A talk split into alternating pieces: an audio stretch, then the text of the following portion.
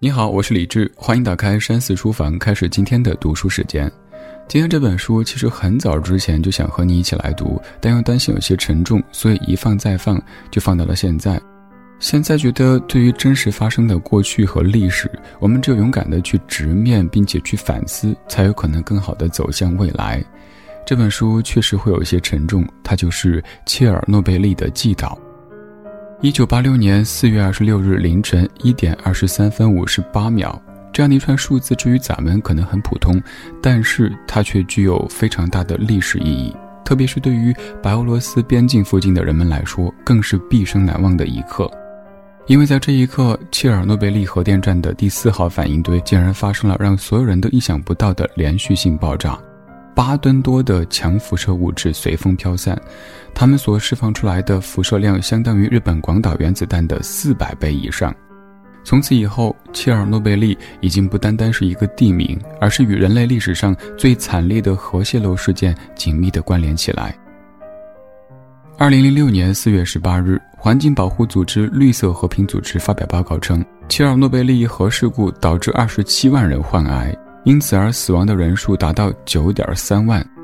时至今日，切尔诺贝利空无一人，成为无人区。当年的辐射影响至今还没有彻底消除。不可否认的是，这次事故是有史以来最为严重的一次核爆炸事故，也是第一例被国际核事件分级表评为最高第七级事件的特大事故。在事故发生之后的二十多年时间里，亲身经历过切尔诺贝利核泄漏事件的白俄罗斯作家维特兰娜·阿列克谢耶维奇，冒着生命危险，历时三年时间走访了无数和事故相关联的人，这其中有原核电站的员工、学者、医务工作者、士兵、移民、疏散区的居民等等等等。作者通过让这些普通人讲述自己的亲身经历，并采用口述的方式向世人呈现这场大灾难当中鲜为人知的残酷事实，克服很多困难，最终写成了这一本切尔诺贝利的祭祷。接下来，我们将从纪实、情感和启示三个方面来解读这样的一本切尔诺贝利的祭祷。首先，面对这样一场惨绝人寰的核爆炸事故，其中一定有很多充满争议的地方，尤其是不为人知的秘密。当我们今天静下心来想好好了解一下这场核事故的时候，你会发现这场事故的死亡人数、受害人数都没有一个官方的答案。今天，我们就从不同的声音当中去了解一些这次核事故的真相和最基本的事实。这些年以来，人们在强烈反对战争、唾弃战争、歌颂英雄，可是对于切尔诺贝利的核爆炸事故却极少提起。就好像这一场三十多年之前的爆炸从来没有发生过一样，就好像这三十多年来因为核辐射而身患绝症、深陷痛苦的几十万人不复存在一样。为什么他们连最起码的知情权都没有？或许正是因为这其中夹杂着太多的利益和谎言。上世纪的苏联时期，苏联政府斥巨资在白俄罗斯的边境附近建造了切尔诺贝利核电站。而在一九八六年四月二十六日，当地时间凌晨一点二十三分五十八秒，切尔诺贝利核电站四号反应堆一声巨响发生了爆炸，剧烈的声响吵醒了熟睡中的人们，因为大火而喷射出的火苗映红了天际，整个夜空变得红彤彤的。对于核爆炸一无所知的人们，相继走出家门，甚至跑去阳台上看热闹，望着远处壮观的火灾景象。殊不知，这个时候八万多吨的强辐射物质正在不声不响地喷洒在每个人的身上，他们的家乡也正在变成重度的核污染区。在爆炸发生的四十八小时之后，这个国家的最高领导人才掌握了被瞒报的准确数据。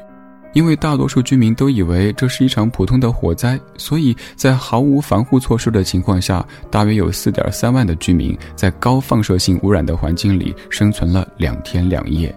即便有些人已经感到了身体不适，但是受到知识水平的限制以及对国家的信任，他们并没有过多的去关注外面所发生的一切。同时，当地政府一直在谎报、隐瞒，甚至无休止的推诿和争吵，让这群无辜的百姓们在蒙蔽当中走向了死亡，错过了最佳的抢救时间。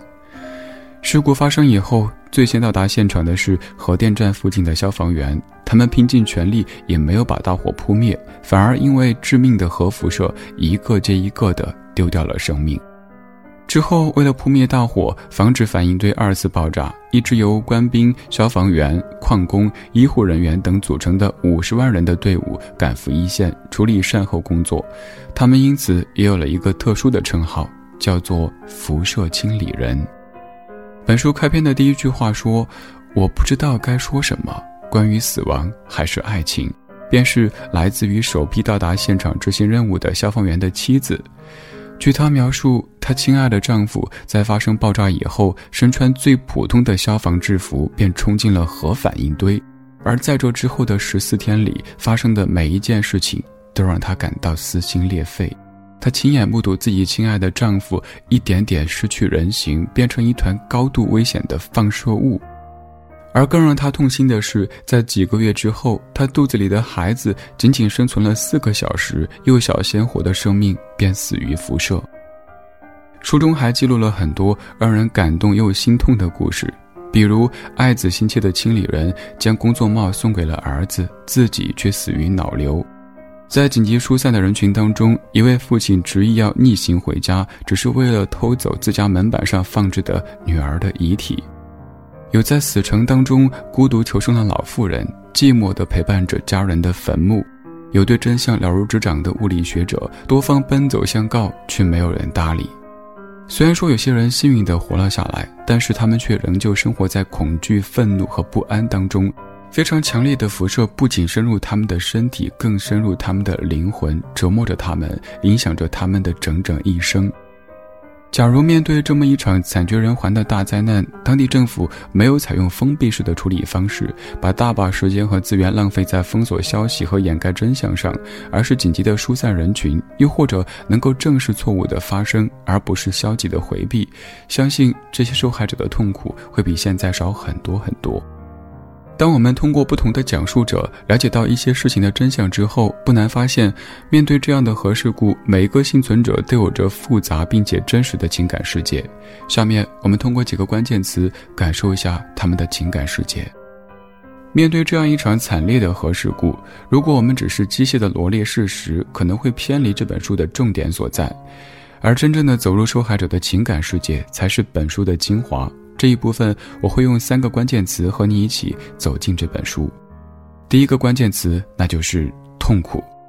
切尔诺贝利核爆炸事故给当地居民最直接的痛苦，就是核辐射导致的身体的死亡、病变和残疾。对受害者而言，承受各种病痛的折磨，死亡反而有可能是一种解脱。一位住在核污染区的老人讲到：“他从早到晚总感觉身上每一处都在隐隐作痛，两条腿已经变得浮肿麻木，整天都感觉在被针扎一样。”像这样的故事数不胜数，比如脸部变形的婴儿、帅气的小伙浑身腐烂，任何一个故事都可能让你感受到切肤之痛，并且心生怜悯。除了身体上的痛苦，其实精神上的痛苦更让人招架不住。他们很多人眼睁睁地看着自己深爱的亲人痛苦地死去，一对年轻的夫妻看着自己年仅六岁的女儿浑身起满脓包、血肉模糊，遭受病痛的折磨。妻子激动并且抓狂地说：“我宁愿女儿死，也不愿她受到这样的折磨，干脆我死掉好了，我真的受够了。”一个母亲的形象在我们眼中呈现得淋漓尽致，她无关国籍，无关年代，她和亲人之间的分离是无比痛苦的。但是分离故土也同样让人感受到撕心裂肺的痛苦，因为严重的核污染，幸存者们不得不被迫离开他们祖祖辈辈生活的地方，他们被当地政府仓促地驱赶着，像极了那些被国家驱逐出境的颓废犯人，他们所承受的肉体和精神的双重痛苦，让我们看到这场事故的残忍和血腥。如果说痛苦是一种感受得到的情感的话，那么，切尔诺贝利人还有一种潜意识当中的情绪，在时时刻刻折磨着他们。这就是第二个关键词：恐惧。他们的恐惧究其根本是来自于对核辐射的害怕。他们担心自己会惨遭核辐射迫害，不知道哪一天死亡就会到来。作者分别把不同的人对恐惧的不同反应记录下来。有人因为精神失常而自杀，有人经常性的做噩梦，梦见自己深陷核辐射，命悬一线；有人在睡梦当中歇斯底里的呐喊，大喊着救命。当灾难发生以后，在很长时间里，死亡成为切尔诺贝利人生活的主基调。即便是他们拼命的想忘记，但是周围的人对待他们的眼光和态度，随着时间推移，都会将他们逼向死亡。一位年轻女子坦言，因为恐惧，她不敢再爱。她泪流满面地向作者讲述道：“她有一位未婚夫，婚房都已经准备好了，可是男方母亲一次又一次地质问她：‘你能生育吗？’”因为核辐射而导致她不孕不育，这让她觉得爱是一种罪过，她害怕去爱。如果说上面两个关键词是处于隐忍的角度，第三个关键词愤恨就是一种实实在在的宣泄了。一位失去双眼的年迈的清理人讲到，他当年是被押解在车上去的核爆炸现场，因为走得匆忙，都没有能和家人好好告别。等到任务完成的时候，家里就只剩下一条苟延残喘的狗了。说完，老人低下了头，陷入沉默，抽起烟来，可见他的内心是多么的愤恨。还有一位清理人在和作者交谈过程当中，突然间情绪失控的骂道：“去死吧，全都去死吧！”这样的话足以看出受害者心中的愤恨。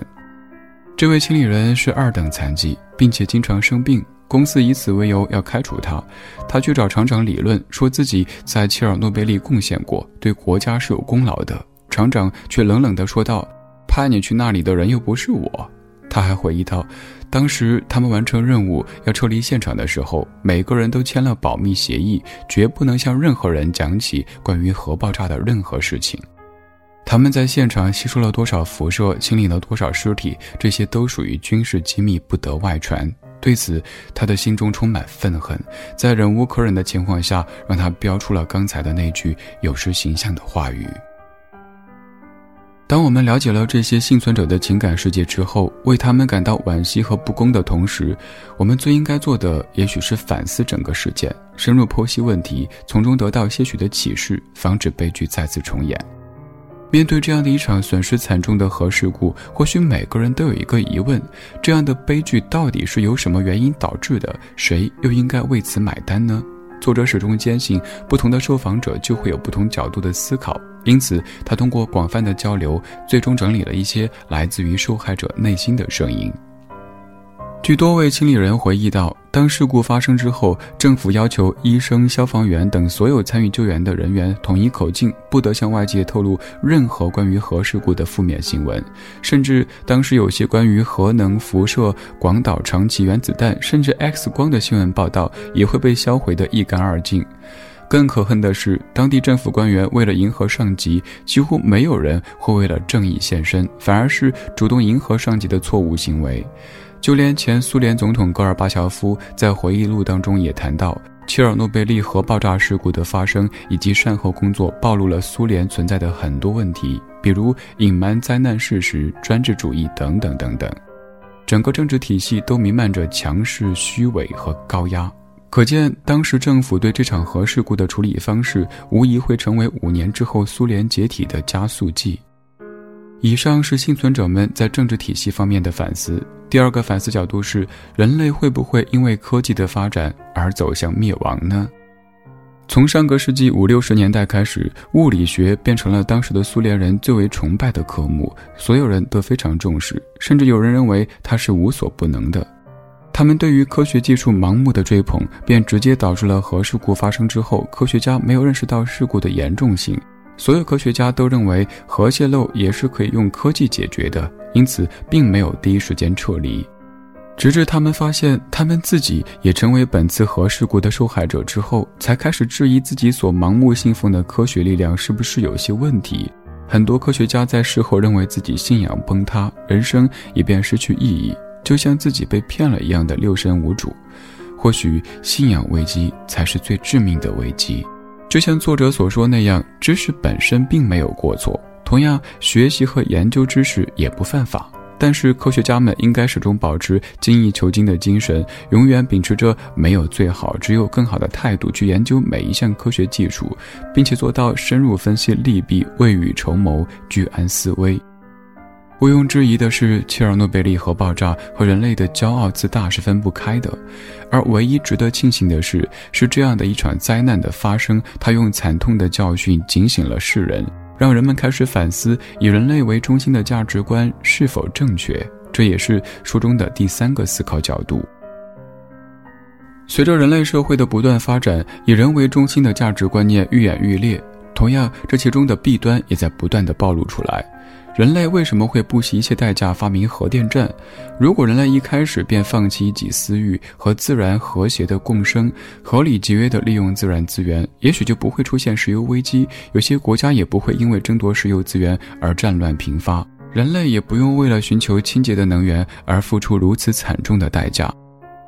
这场灾难来临的时候，就像是在排练一场从没有表演过的戏剧，每个人扮演着自己的角色。勇敢无畏的消防员们在没有任何防护措施的情况下奋力奔向核电站灭火，聪慧无私的科学家想尽一切办法想让人们知道事情的真相，却受到惩罚，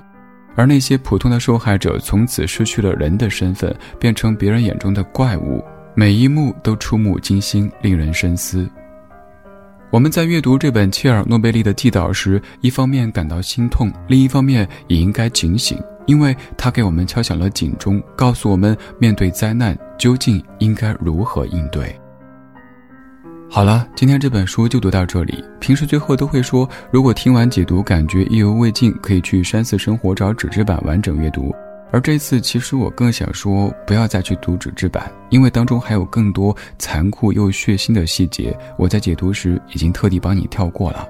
总而言之，希望我们可以从这样的一段历史当中得到一些启示，更好的走向未来。也愿这个世界再也没有灾难，再也没有疫情。我是李志，这是山寺书房，下期读书会我们继续梳理见。